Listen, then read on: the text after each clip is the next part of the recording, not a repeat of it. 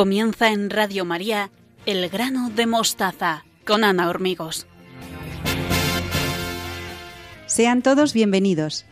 Les saludo con mucho cariño en mi nombre y en el de todos los que formamos el equipo del programa. Estamos encantados de compartir estos momentos con todos ustedes, los que nos escuchan en directo y los que nos siguen a través de los podcasts. Estamos en Twitter y en Facebook en la dirección arroba elgranomostaza. Hoy Victoria Melchor nos explica cómo educar a nuestros hijos en el asombro. Belén Herrero nos descubre el origen de los nombres, la antroponimia. Y Estanislao Martín se despide del grano de mostaza después de siete años con nosotros. ¿Se quedan con nosotros? Pues si es así, comenzamos el programa número 88, duodécimo de la séptima temporada, con el convencimiento de que merece la pena estar aquí, juntos, y acompañarnos desde el corazón. Saludos de todo el equipo.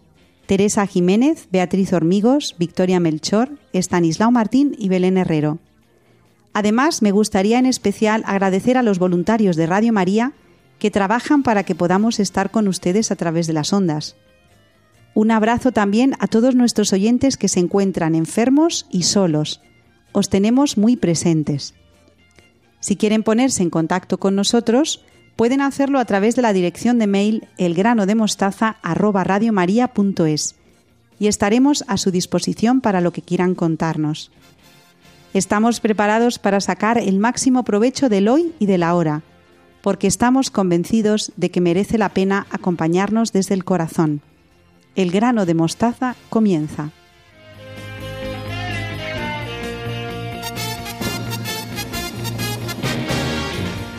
Hoy abrimos el programa con Victoria Melchor, a la que saludo con mucho cariño. Buenas noches, Victoria, ¿cómo estás? Buenas noches, Ana, muy bien. ¿Qué tema nos propones para esta noche? Me gustaría hablaros sobre la, educación en el asombro, educar en el asombro. Vivimos tiempos, Ana, donde muchas veces los educadores y los padres parece que tenemos que entretener más que educar. Y yo creo que tú como educadora a veces eh, te sonará esta afirmación haciendo cada vez más malabarismos para que los alumnos y los hijos presten más atención. Y es que el tiempo libre que tienen nuestros niños y jóvenes está saturado con multitud de actividades y con unos estímulos que cada vez son más complejos y llamativos. De esta manera no son capaces de descubrir el mundo con la naturalidad y el asombro que son propios del ser humano. Estamos en una sociedad hiperestimulada donde prima la cantidad más que la calidad de información. No hay filtros. Los, jóvenes y los, y los niños, que este es un gran peligro, todo lo ven a través eh, de los dispositivos sin filtro alguno, porque bueno, aunque hay controles eh, parentales para este tipo de cosas, pero saben muy bien cómo hacerlo y esto la verdad es que es algo preocupante. Eh, somos víctimas también de la tiranía que tiene Internet, con el atractivo que tiene y también pues que nos, va atrapando cada vez, cada vez más incluso en las cuestiones más íntimas. Vemos cómo está todo eh, saturado de información, no hay pudor a la hora de transmitir. La vida propia de, los demás eh, está rondando por todas las redes sociales y luego, bueno, esto tiene unas consecuencias muy graves. Hay eh, una sociedad también muy frenética con ausencias emocionales y la ausencia de un silencio reparador que pueda fomentar el encuentro. Ya decía Santo Tomás hace muchos siglos que el asombro es el deseo para el conocimiento. Y ese asombro es el que nos tiene que mover a conocer, a investigar todo lo que nos rodea. Pero también ese asombro nos implica una admiración ante algo que supera al hombre y que sugiere una trascendencia. Eleva el espíritu y es el que nos hace pararnos a pensar. Bueno, Victoria, pues después de esta introducción hacia el tema que nos vas a desarrollar hoy, yo quiero preguntarte, y seguramente que nuestros oyentes también, ¿cómo podemos recuperar el asombro? Porque nos lo has pintado como una realidad muy deseable. ¿Qué podemos hacer nosotros, padres y educadores, para fomentar en nuestros hijos ese deseo por conocer? Me gustaría nombrar aquí a una pedagoga canadiense, Catherine eh, Lecuyer, que es autora del libro Educar en el Asombro. También tiene otro libro, Educar en la, realidad, ya de hace varios años. Y en este libro, Educar en el asombro, propone una serie de puntos eh, clave para fomentarlo. Es cierto que algunos de ellos ya los hemos ido tratando a lo largo de nuestros programas, pero bueno, no está además el recordarlo.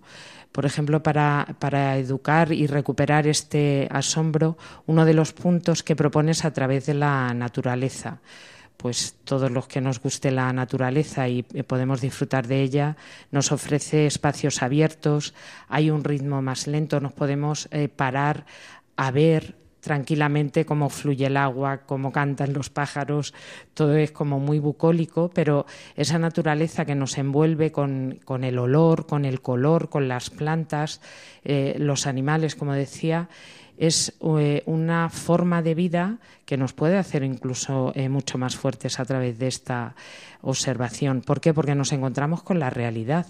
Y fíjate que mm, en la sociedad actual de lo que estamos careciendo cada vez más es dar la realidad tal y, tal y como es y como se nos enseña. A través de la naturaleza también podemos comprobar que las cosas no son inmediatas. Una planta, por ejemplo, para crecer necesita mucho tiempo, o un árbol, fíjate el ejemplo de, un árbol. ¿A qué nos eh, mueve esto? ¿Qué podemos enseñar con esto? Pues que hay que ser pacientes, hay que eh, ser fuertes ante la adversidad y hay que eh, ser capaces también de controlar la impulsividad, porque todo crecimiento no nos podemos dejar llevar por el, por el impulso. Me gustaría poner aquí el ejemplo de, Gaudí. Gaudí cuando era pequeño era un niño muy débil, estaba siempre enfermo y su madre le llevaba mucho a la naturaleza, al campo, al, al bosque pues eh, porque le venía bien para, sus pulmones, pero Gaudí ahí aprendió a observar. En ese silencio de la naturaleza que observaba con su, con su, con su madre, aprendió a escuchar la naturaleza y a dejarse llevar, que luego en toda la obra de Gaudí se refleja precisamente este, este amor que él tenía a la naturaleza. Otro de los puntos es el silencio. Esto lo hemos comentado aquí muchas veces, que necesario es el silencio para, aprender. Este ruido continuo que tenemos tanto exterior como interior, pues no es propicio ni para escuchar ni para interiorizar tanto los aprendizajes como incluso para reflexionar y estar un poco atentos a lo que los demás necesitan. Bueno, esto que dices del silencio, Victoria, me interesa eh, bastante, porque claro, como educadora pues muchas veces en nuestras clases pedimos silencio y cada vez es verdad que cuesta más encontrar o favorecer ese silencio en nuestros jóvenes. Yo te querría preguntar qué acciones concretas podemos hacer con nuestros hijos para fomentar el silencio que desde luego la sociedad no fomenta. Pues mira, Ana, una que a nosotras no nos puede parecer chocante, pero a lo mejor a otras personas sí, es la meditación. Hay que enseñar a los hijos a rezar, porque para rezar y para meditar necesitamos silencio. Si yo estoy continuamente hablando, cantando, eh, emitiendo una oración vocal, que por supuesto hay que, hay que hacerlo y el cantar también, pero hay que enseñar a ese meditar eh, sin hablar, nada más que con el pensamiento interior para elevarlo a Dios, no un pensamiento interior porque sí, sino para elevarlo a Dios. Ahí tenemos necesidad de, silencio y a lo mejor con los niños cuando son pequeños cinco minutos bastan. Se puede ir aumentando progresivamente y yo creo que eso es un bien tan grande, primero porque estamos elevando nuestra plegaria a Dios con nuestro pensamiento, pero también porque nos hace y educamos en eso estar en la quietud y en la tranquilidad y en la calma. Algo que a mí ya sabes que me gusta mucho también para fomentar este silencio es la lectura. Yo a mis alumnos, siempre que termina el curso, les digo, no hay que hacer deberes en verano, hay que leer. El único deber, entre comillas, que yo pongo es la lectura. ¿Por qué la lectura? Pues porque, vuelvo a repetir lo mismo, es un medio para la interioridad. También la lectura nos ayuda a esa capacidad crítica y es eh, lo que comentábamos en el programa eh, anterior con, con Beatriz esa capacidad crítica, esa reflexión para tener una conciencia necesitamos silencio para, para todo eso. La lectura también nos va a proporcionar ese asombro y ese potenciar la imaginación en los niños. Y luego otra cosa muy importante que a lo mejor en verano, bueno, pues no lo tenemos eh, tanto como durante el curso, es la rutina. Pero es que la rutina, incluso estando de vacaciones, es muy importante para ordenar esa vida diaria.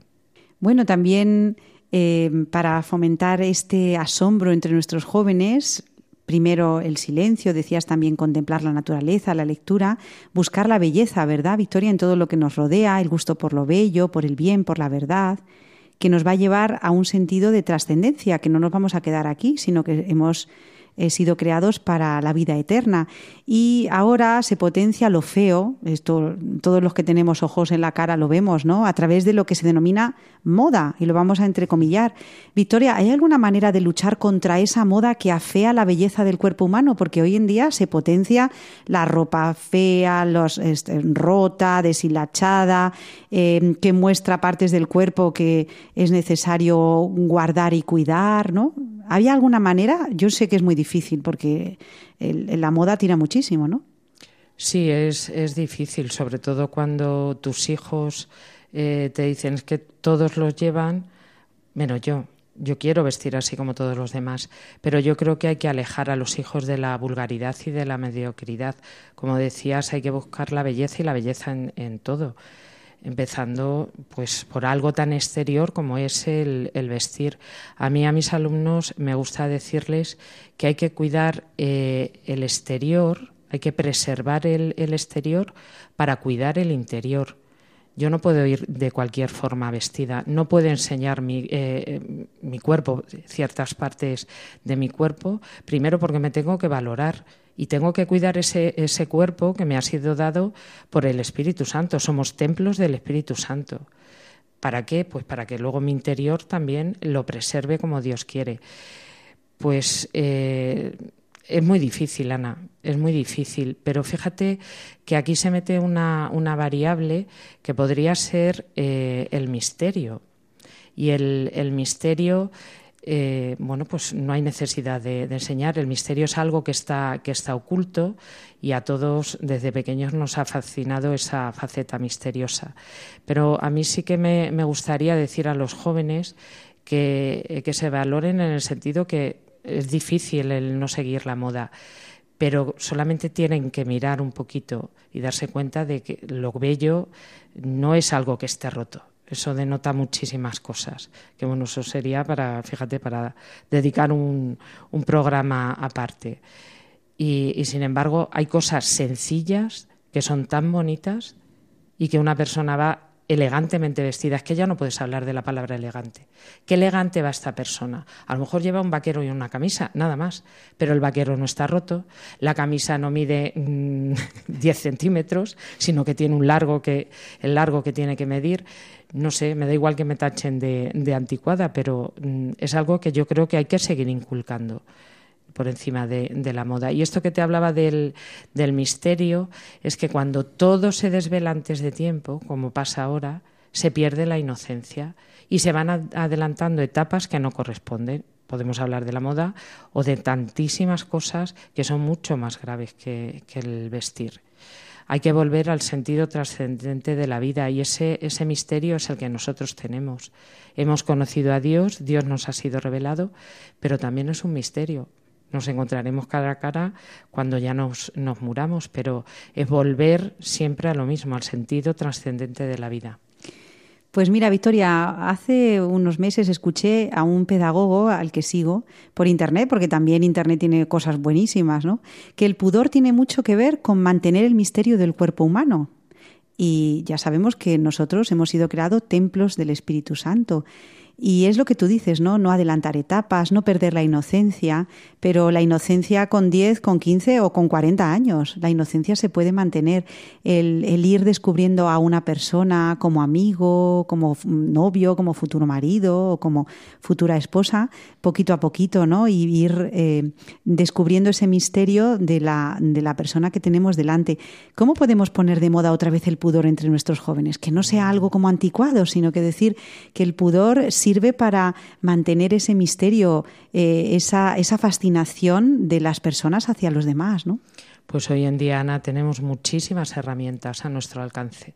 Solo tenemos que saber utilizarlas mm, bien, porque fíjate, a través de la, de la cultura ahí tenemos un campo extensísimo para crear ejemplos en este sentido que, dices tú, del pudor, de fomentar el pudor, pero también el, el misterio. Pues a través de los, de los libros, las buenas lecturas. A mí me gustaría recomendar volver a los clásicos volver a leer con, nuestros hijos los clásicos de toda la vida, las obras clásicas, que ahí tienen una doctrina y una enseñanza y no aburren, porque son eh, novelas llenas de, misterio.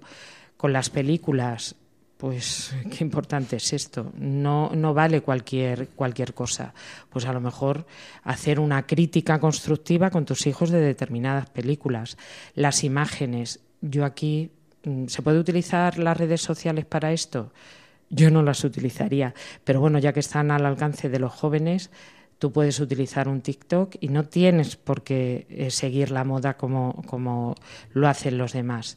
La forma de vestir, como estamos diciendo, qué importante eh, las palabras también, la forma de hablar, el tono de, de las conversaciones, cómo se habla dentro de, la, de una misma conversación los jóvenes a veces utilizan un lenguaje, todos hemos sido eh, jóvenes, pero ahora es chabacano, vulgar, todo, todo vale y, es que no es así.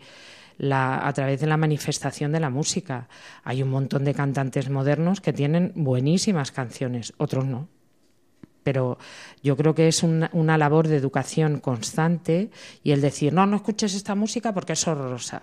Bueno, pero la voy a escuchar contigo y te voy a explicar el por qué este tipo de música sí y este otro, esta música no.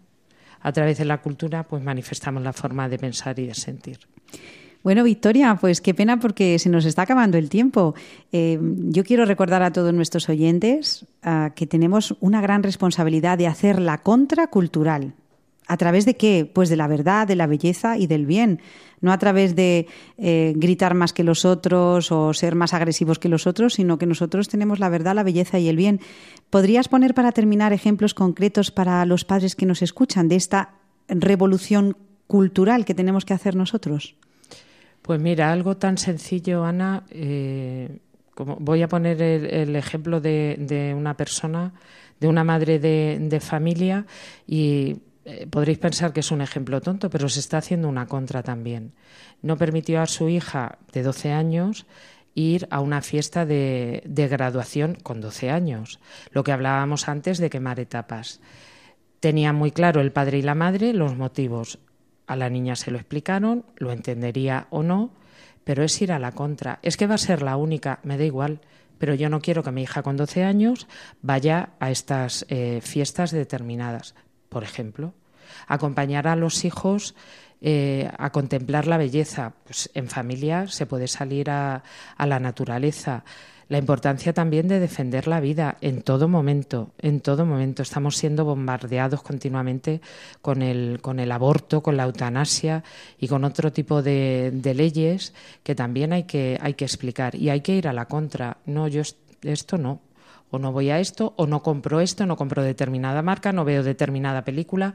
Pueden parecer tonterías, pero se va educando y vamos educando también a los que tenemos alrededor.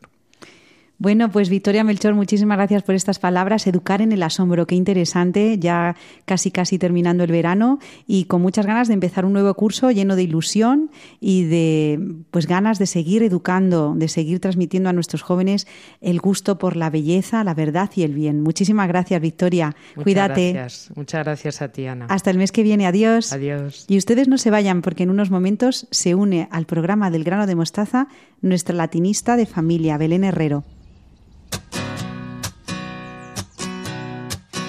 Lo que todo el mundo ansía, encontrar la felicidad. Muéstrame, muéstrame Dios, para lo que está hecho mi corazón.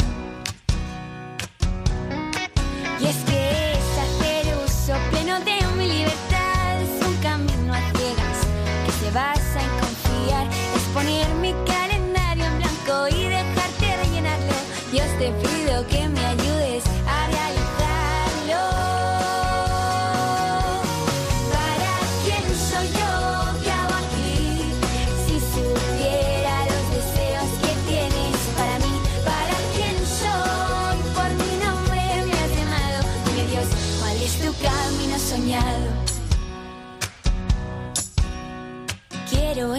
mi vocación, el molde perfecto de mi corazón.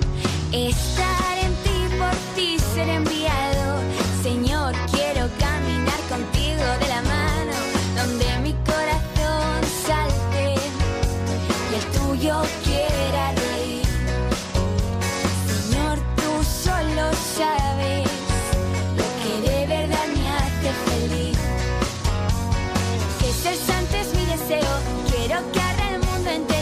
Te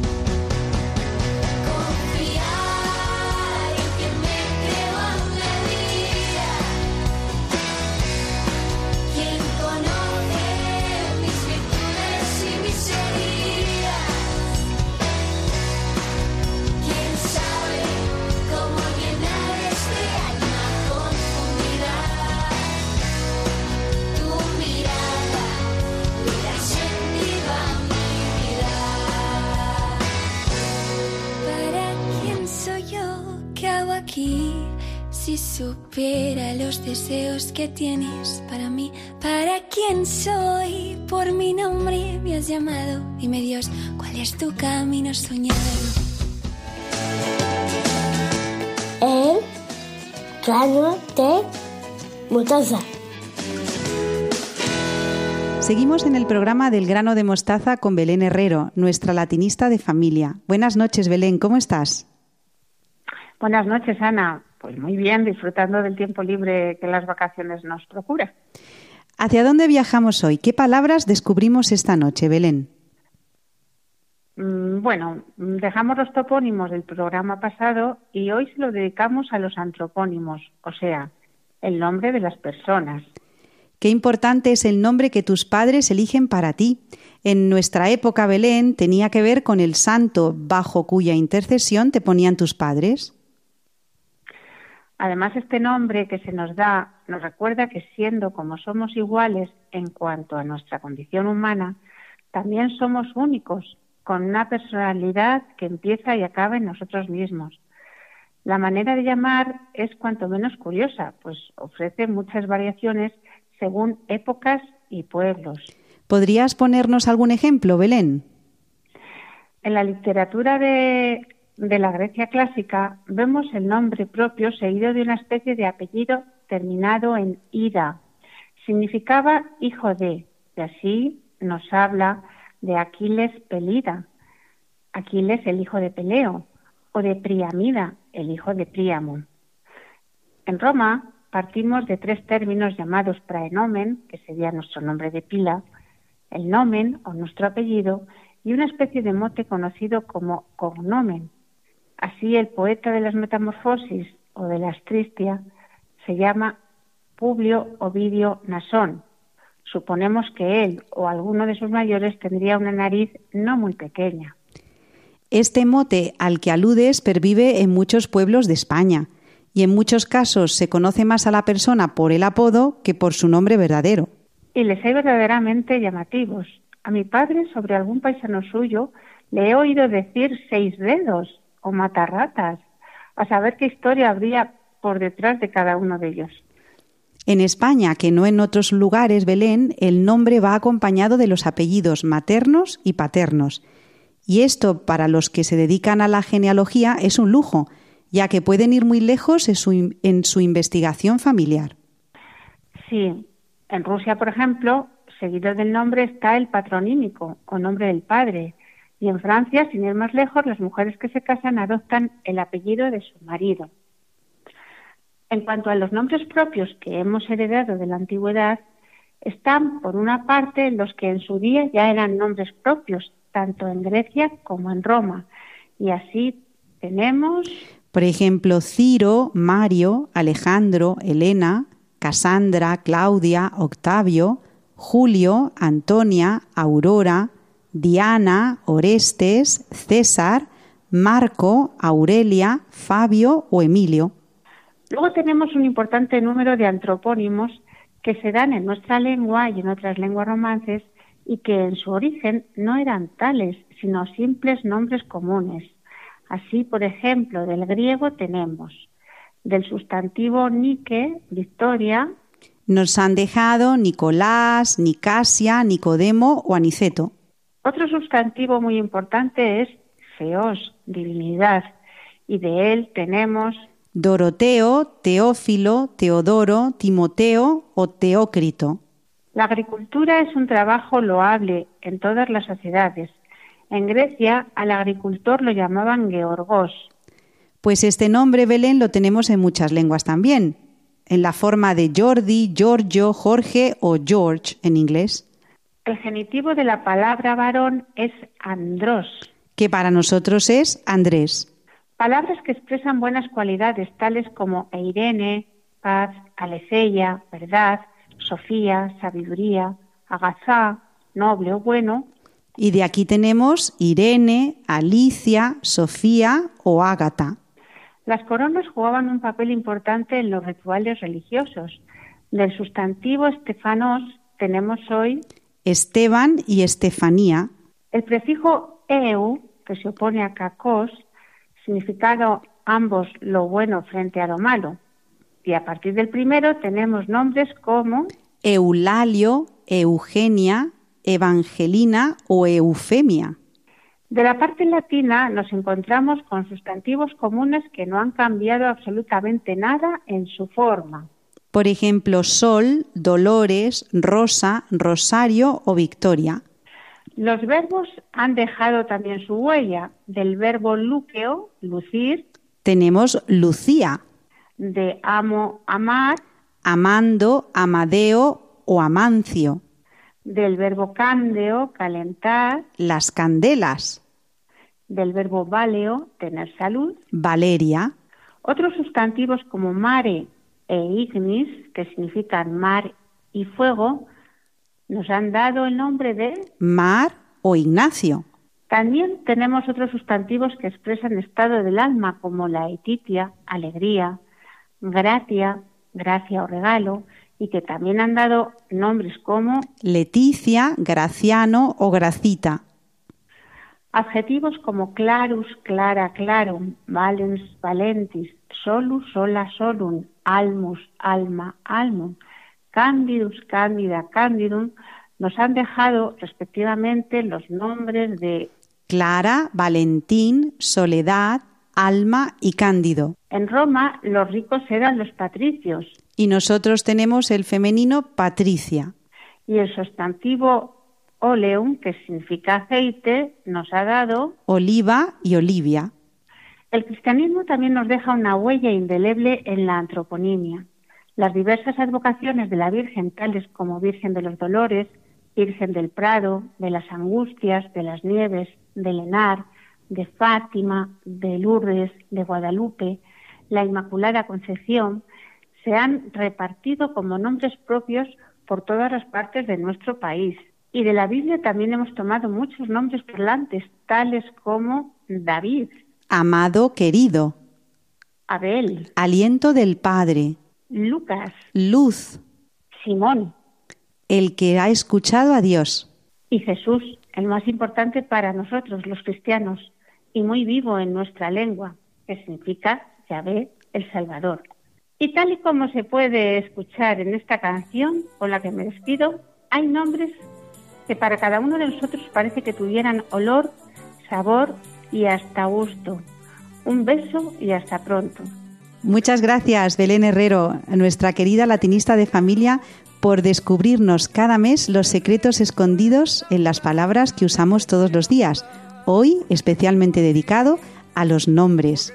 Y seguramente nuestros oyentes ah, habrán descubierto el significado de su nombre. Y ustedes no se vayan, que en un momento se une al grano de mostaza Estanislao Martín. Un abrazo, Belén, y hasta el mes que viene. Adiós. a golpes de sol y de agua. Tu nombre me lleva atado en un pliegue de tu talle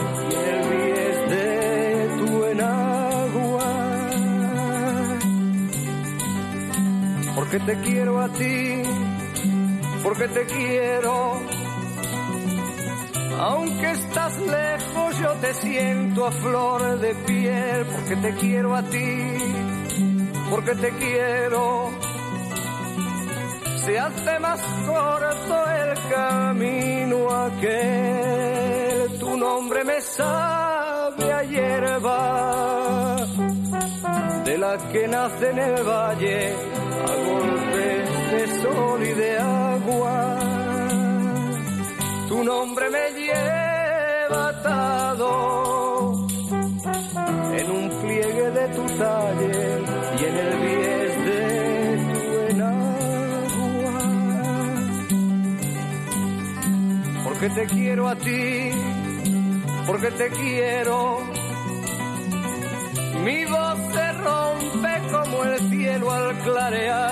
porque te quiero a ti, porque te quiero.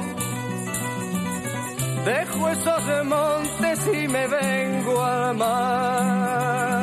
La, la, la,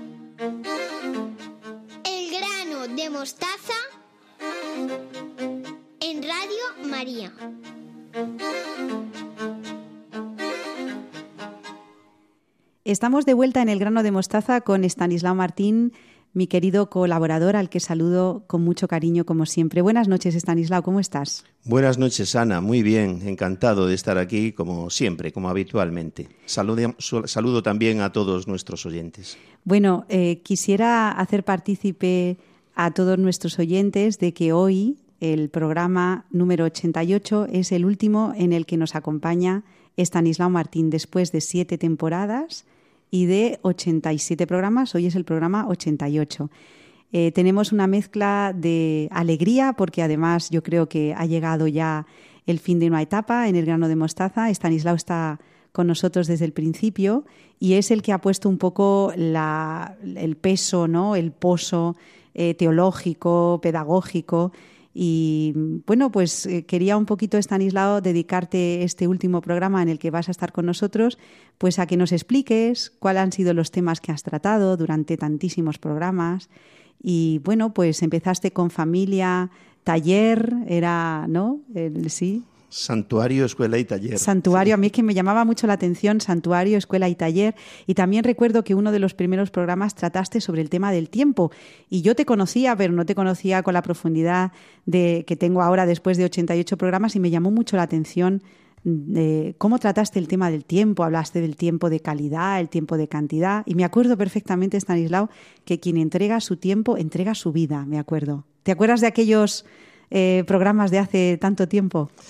De lo que estás diciendo ahora sí me acuerdo y recuerdo haberlo tratado porque es un tema que, bueno, yo he tratado varias veces, ¿no? Pero no, no podría recordar ahora todos los temas que hemos ido, que hemos ido tocando. Siempre han sido temas enfocados a la educación, a la familia, eh, a nuestros compañeros, nosotros que somos educadores, muchas veces a los jóvenes, siempre hemos hecho un, apartadito para los jóvenes, pero sí, sí, sí me acuerdo, sí me acuerdo. Además es una idea que a mí me parece importante, ¿no? Porque se nos olvida o no sabemos quizá en el, el valor que tiene el tiempo en cuanto que eso es nuestras propias personas. Pensamos que el tiempo es una cosa que está fuera de nosotros, es lo que miden los relojes, y bueno, y así nos quedamos, o decimos expresiones como que el tiempo pasa, o no, no, no. Esas cosas son verdad y nos sirven para manejarnos, ¿no? Pero eso es como cuando digo que seis y siete son trece y me llevo una. Pues me sirve para manejarme y así hemos aprendido y así hemos enseñado. Y... Pero la verdad es que tiene poco contenido eso de que me llevo una. Una de dónde, a qué, para qué, con quién. O sea, bueno, es, son, son recursos de, de uso común, ¿no? Cuando uno entrega su tiempo, está entregando su persona. Cuando dedica el tiempo a algo o a alguien, está dedicando su persona a algo o a alguien bien, con distintas calidades, ¿no? Porque se puede dedicar el tiempo a algo a alguien muy forzadamente o muy gustosamente. Pero sí, sí, hemos tocado temas interesantes, efectivamente, sí. Bueno, Sí, sí. Stanislao, y en estos 88 programas en los que has eh, dedicado y entregado tu tiempo a Radio María, ¿cuáles han sido los temas que más te han llamado la atención o eh, con los que te has sentido más a gusto o con los que crees que has llegado más a nuestros oyentes? Pues a mí me parece que, o por lo menos en mi intención estaba siempre eh, decir algo que pudiera venir bien a los matrimonios. Eso en primer lugar. En segundo lugar, a los padres, eh, con hijos a los que hay que educar, claro. En tercer lugar, a los maestros, ¿no?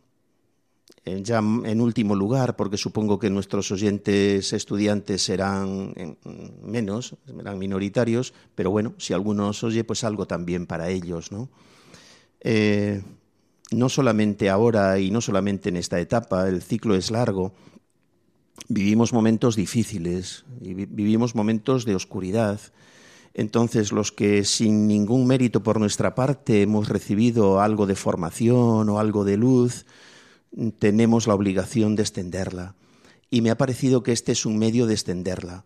Y me ha parecido, o por lo menos eh, así estaba en la intención, que se podía contribuir, ayudar a algunas personas que a veces con una simple palabra, con un simple comentario, con una cita de, de un filósofo, con una cita de la escritura especialmente, eh, pueden ver iluminada una situación personal que tal vez pueda ser complicada. Eh, algo de esto ha habido en las, no han sido muchos, pero bueno, en, las, eh, en algunas de las eh, comunicaciones que hemos tenido, algunos de los correos que hemos recibido, ¿no? Decir, esto que se dijo en tal programa, esto me ayudó. Bueno, pues especialmente esto y por tu pregunta, sobre todo pensando en los matrimonios, pensando en el discurrir del día a día del matrimonio. En la Iglesia tenemos mucha doctrina y mucha predicación, pero muchas veces nos movemos en un nivel eh, excesivamente abstracto de ideas, de palabras. Mm, nos hace falta experiencias de vida, ¿no? Y yo he hablado siempre, casi siempre, he procurado hablar desde la experiencia, ¿no? También, bueno, pues de, lo, de lo que uno pueda ir, haber ido alma- almacenando a lo largo de la vida, leyendo, estudiando, lo que sea, pero, pero sobre todo desde la experiencia. Eh, Teresa y yo, Teresa es mi esposa, Teresa y yo hemos participado mucho en actividades de formación de novios, de matrimonios, y bueno, pues algo hemos ido viendo de lo que ocurría, ¿no? Y si se podía echar una mano, pues mira qué bien.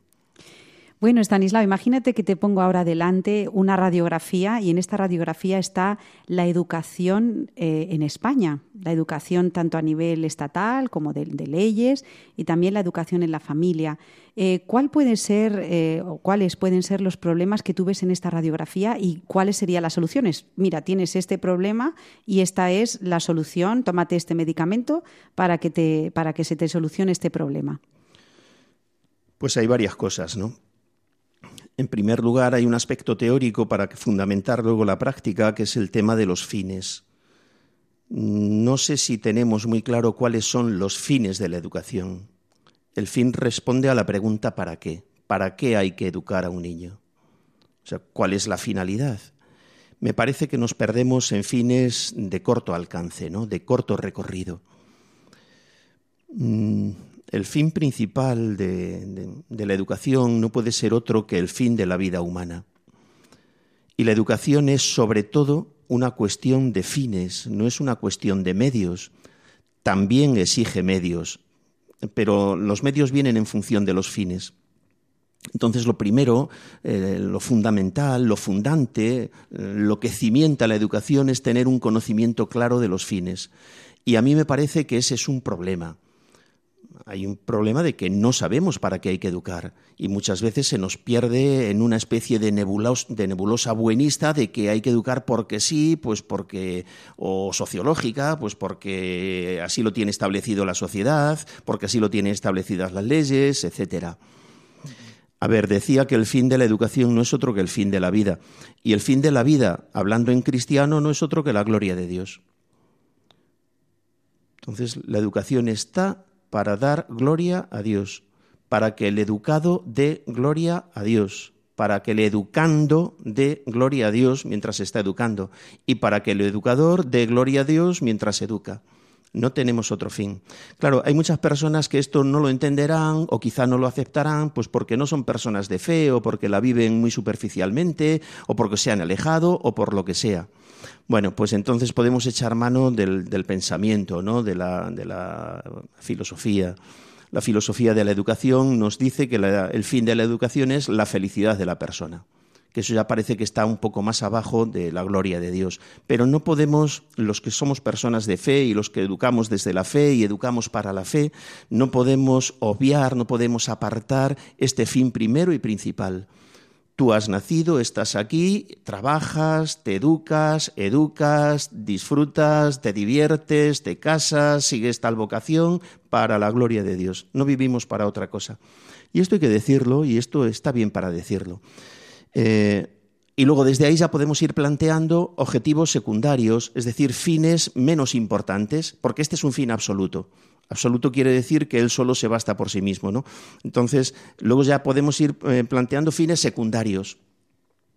Pues hay que educar para integrar en la sociedad, hay que educar para reformar la sociedad, hay que educar al individuo en su aspecto individual, pues para que sea una persona eh, rectamente formada, hay que educar para tener luego un puesto en la vida más o menos acorde eh, con lo que uno tiene en, su cabeza, ¿no? en su vocación. Eh, bien, ahí podemos seguir. Entonces, el primero sería un problema de fines. El segundo, o otro problema, es un problema de medios. Es un problema de medios.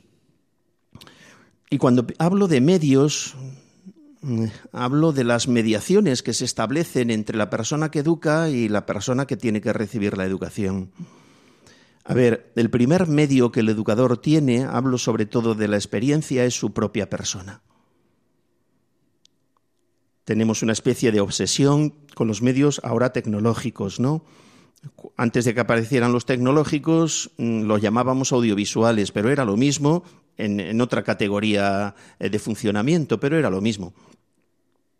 Antes de esos, pues teníamos eh, un poco puesta la, eh, ilusión de los medios pues, en laboratorios, representaciones, dibujos, etcétera, ¿no?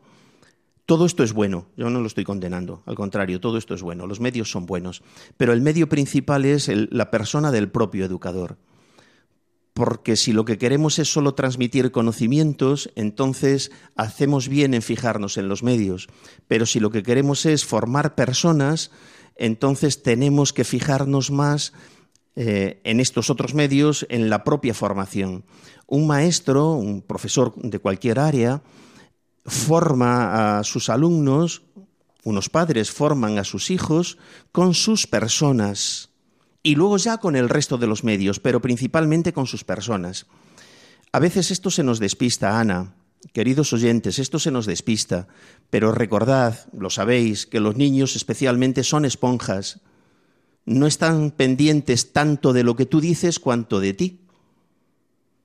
Y probablemente no se acordarán, cuando haya pasado el tiempo y sean adultos, no se acordarán casi de nada de lo que les has dicho, pero sí que se acordarán de ti es decir, el gran medio educador es la propia persona. Para formar el ser, el ser solamente puede ser formado por otro ser. Eh, Ana, veo que me estoy extendiendo en la, en la respuesta, pero la pregunta era muy interesante y daría todavía para mucho más. ¿no? Hay otro problema serio, muy serio, muy serio, que es el campo de juego en el que se tiene que desarrollar la educación. El campo de juego en el que se tiene que desarrollar la educación es la autoridad del educador. Eh, a mí me tocó vivir en mi infancia en la España pobre. Y en la España pobre, no recuerdo si esto lo he dicho en algún, programa, creo que sí. Eh, pues que me perdonen si me repito, pero creo que viene bien al caso. En la España pobre, para jugar los niños al fútbol, podíamos prescindir prácticamente de todo, incluso de balón pero no podíamos prescindir de un campo, de un terreno de juego. El terreno, el campo de juego para la educación es la autoridad de quien tiene que educar. ¿Por qué? Pues porque el educador Etimología de la palabra educar, educación, etcétera, es conducir, conductor. El educador es un conductor, es un guía, es alguien que va por delante y que lleva, es quien lleva el volante en las manos, decíamos un día en un programa, ¿no? Es el, quien el que sabe cuándo hay que acelerar, retardar, frenar, parar, dar un descanso, eh, exigir más, etcétera, etcétera. Sin, sin autoridad no se puede educar. No hay educación posible. Querer educar sin autoridad es lo mismo que querer jugar a fútbol sin un campo de juego. Ya puedes tener unas porterías extraordinarias, puedes tener un balón último, eh, última fabricación, último modelo, eh, puedes tener e, unas equipaciones, unas camisetas, unos elementos de entrenamiento, lo que sea, que si no hay campo de juego no hay manera de jugar. Pues esto es la autoridad en la educación. Y esto hay que decirlo una y otra vez y tenemos que convencernos de que es así. Bien, y luego tenemos problemas que nos exceden y hacia los cuales pues no se nos ocurren recetas, que son los problemas de tipo legal, administrativo, los estructurales. Lo que pasa es que esos no los vamos a arreglar nunca. Eh, con, esos mm, en medio de este, eh, de este, del ambiente que vayamos a tener en cada momento, administrativo, social, eh, etcétera, eh, siempre tendremos un ambiente y siempre tendremos que contar con ello y nunca somos dueños de ello. Lo que sí somos es dueños de nuestro quehacer en medio de un ambiente un poco complicado. Bueno, estos son los graves problemas que yo veo ahora. Habría que concretar más y esto daría para mucho, pero bien, creo que debo callar porque si no hago, un monólogo, ya lo estoy haciendo, vamos. Bueno, Stanislava, este es tu último programa en el grano de mostaza de Radio María, así que tienes todo el derecho a excederte todo lo que quieras. Me gustaría ahora también, eh, teniendo en mente a San Juan Pablo II y a... Em, al otro santo que estaba enamorado de los medios de comunicación, que murió en Auschwitz, ¿te acuerdas? De San Maximiliano Kolbe. Sí, sí. Claro, él estaba, y San Juan Pablo II lo mismo, ¿no? Entendía que los medios de comunicación había que apropiárselos para mm, e, evangelizar, que no podemos perder esta, esta eh, esta batalla, como dijiste tú en uno de tus últimos programas, la vida como batalla, como. ¿no? ser fuertes para, para plantar cara a, la situación que, estamos viviendo hoy. Eh, ¿Cómo valoras tú Radio María en su humildad absoluta, que sigue siendo un micro, una voz, que siga produciendo tantísimos frutos eh, después de tantos años? Estanislao? Pues eh, no sé si se sigue usando, creo que sí, ¿no? Eh, el eslogan ese de Radio María te da la palabra, ¿no? Radio María es muy fuerte, muy fuerte. ¿Por qué? Pues porque toca los corazones. Es decir, puede haber, hay muchas emisoras de radio, pues con muchos medios, eh, eh, con unas equipaciones extraordinarias, con, muchos profesionales, con muchos recursos económicos, pero eso es la imagen de Goliat. O sea, el fuerte no era Goliat. El fuerte era un muchachito rubio, de buen color, eh, despreciado por, por todo el ejército y por aquel gigantón y ese fue quien se llevó la victoria, ¿no? Pues Radio María toca los corazones. Y toca los corazones sobre todo porque te da la palabra. Y la palabra entra en el corazón. La voz se queda resonando en los oídos, pero la palabra no, la palabra entra en el corazón. La voz y la palabra no son lo mismo. Es verdad que la palabra se transmite a través de la voz, pero la voz no es otra cosa que una resonancia que llega al oído y la palabra a través de esa resonancia eh, entra en el corazón. Esto que estoy diciendo lo explica San Agustín muy bien, vamos, no me lo estoy inventando, es una doctrina muy asentada, ¿no? Juan, Juan el Bautista, con muchísimo mérito, pero no pasaba de ser la voz. Y la voz lo que anunciaba, yo soy la voz, ¿no? Decía él, que resuena en el desierto, eh, que clama en el desierto. Y lo que anunciaba él era la palabra. Cuando Radio María te da la palabra y la da de muchos modos, de muchos medios, con las celebraciones litúrgicas, con las meditaciones, con testimonios, con estas cosas que hacemos nosotros, decías tú antes el uso de la Sagrada Escritura, a la que yo recurro muchísimas veces, es que la Sagrada Escritura es palabra viva, siempre es palabra viva. Y claro, la, la, palabra viva no es una opinión, aunque sea una opinión muy autorizada, ¿no? Hoy he citado, por ejemplo, eh, ah, no, hoy no, perdón, ha sido, eh, no, sé en qué programa de los pasados, a, pues yo que sé, algún filósofo, a Santo Tomás de Aquino, a grandes lumbreras de estas. Mm, sí, pero sus palabras son palabras humanas y son valiosas y son interesantísimas, pero la palabra de Dios es palabra de Dios. Y la palabra de Dios cura, dice la palabra de sí misma, cierta, eh, además, ¿no? Curiosamente. Y la palabra de Dios eh, da vida, y la palabra de Dios alumbra, y ilumina, y, y protege, y bueno, todo esto también hay que llevarlo a la educación. Bueno, Stanislao, pues mm, me da pena porque no pensaba que iba a llegar este momento, pero ha llegado el final de tu colaboración en Radio María, en El Grano de Mostaza.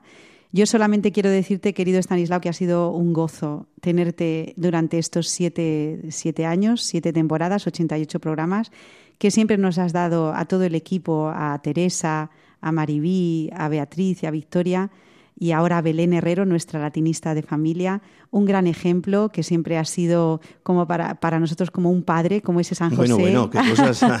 Eh, yo no venía preparado para esto. Claro, al que siempre, al que siempre le hemos tenido muchísima devoción en el grano de mostaza.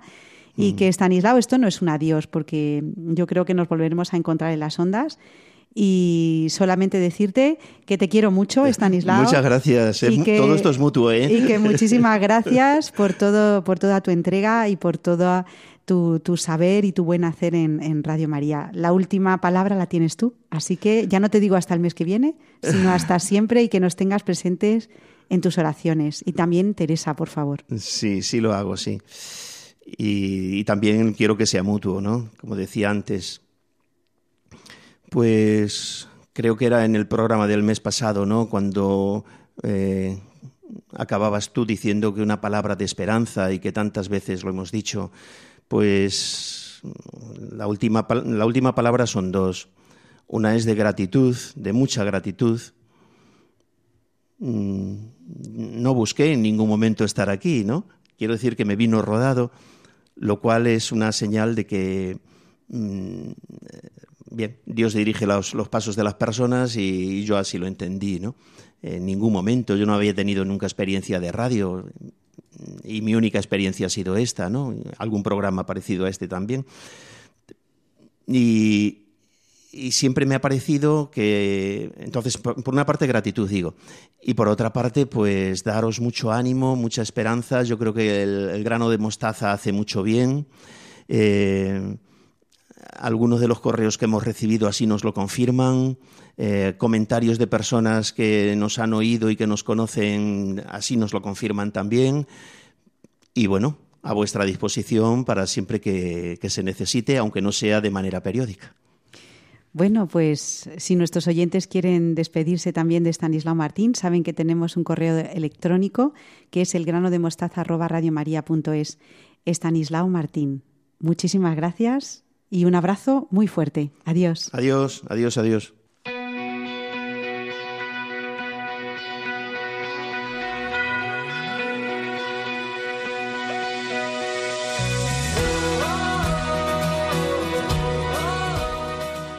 Juntos hemos sembrado nuestro pequeño grano de mostaza y ya van 88 en Radio María.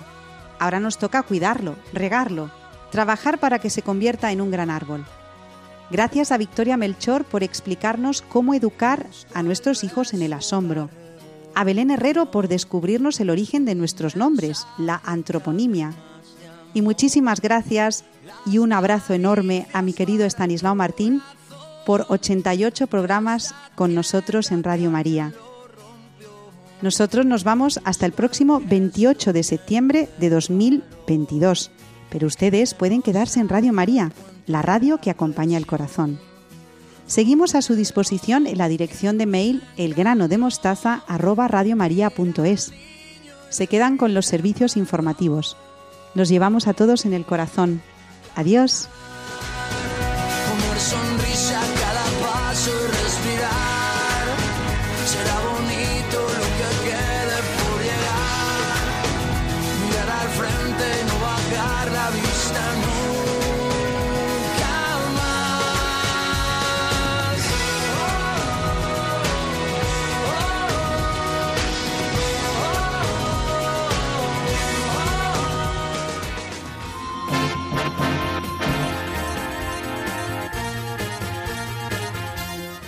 Han escuchado El grano de mostaza, un programa dirigido por Ana Hormigos.